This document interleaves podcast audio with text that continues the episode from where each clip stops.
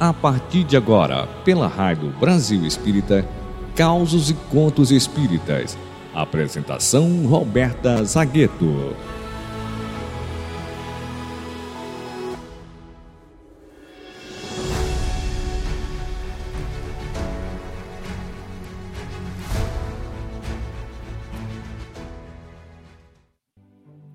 Olá, meus queridos amigos da Rádio Brasil Espírita, esse farol de luz a nos iluminar as consciências e consolar os corações. Sempre, sempre, sempre com muita alegria, nós chegamos aqui para mais uma sexta-feira no Causos e Contos Espíritas.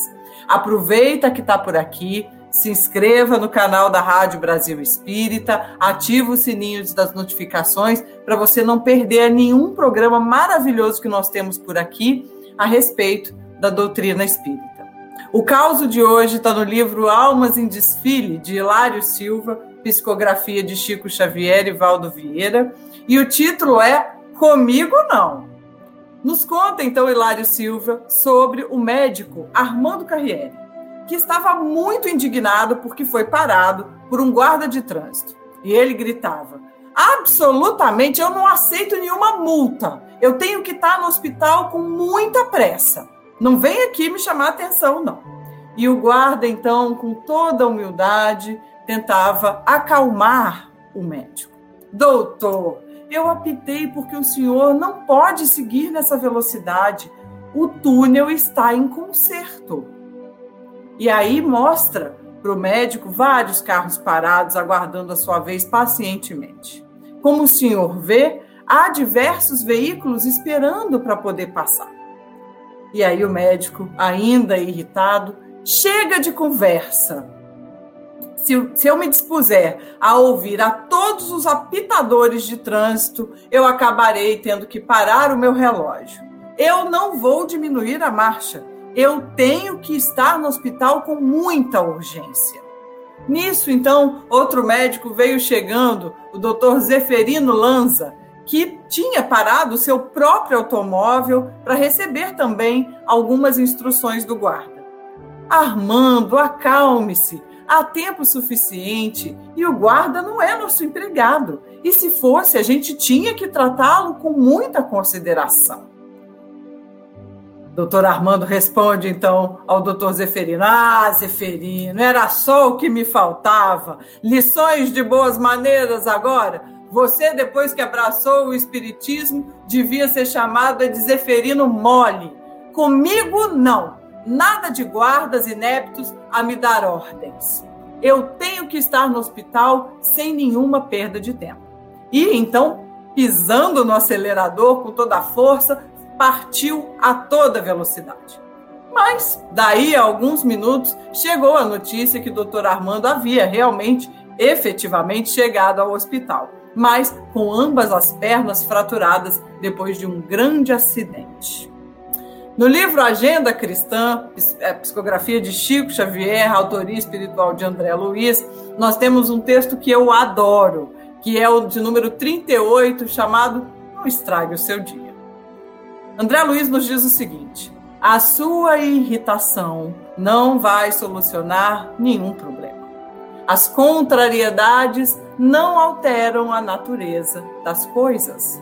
Os seus desapontamentos não fazem o trabalho que só o tempo vai conseguir fazer. O seu mau humor não modifica a vida. A sua dor não vai impedir que o sol brilhe amanhã sobre os bons e sobre os maus. A sua tristeza não vai iluminar os caminhos. O seu desânimo não vai edificar ninguém.